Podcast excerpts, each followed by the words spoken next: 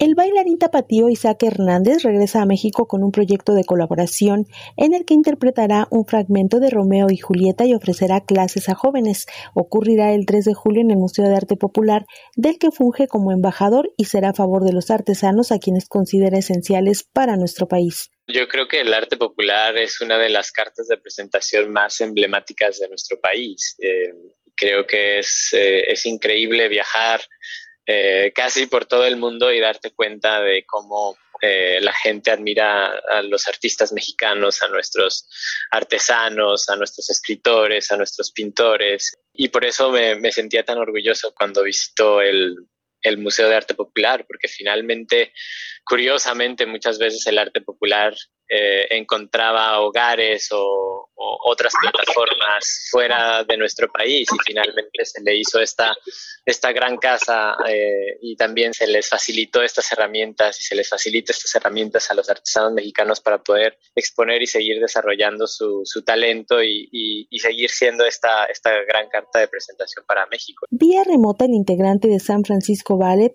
habla de la función Bailando por el Arte Popular, en la que ejecutará con Doris André, bailarina principal del Ballet de Zúrich, el primer encuentro entre Romeo y Julieta. Yo voy a presentar el fragmento de El balcón de Romeo y Julieta.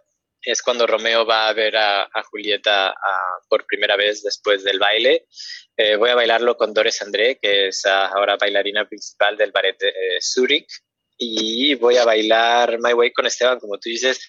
Eh, normalmente uso esa pieza en ocasiones especiales, que es para cerrar despertares ya desde hace casi 10 años que cierro con esa pieza.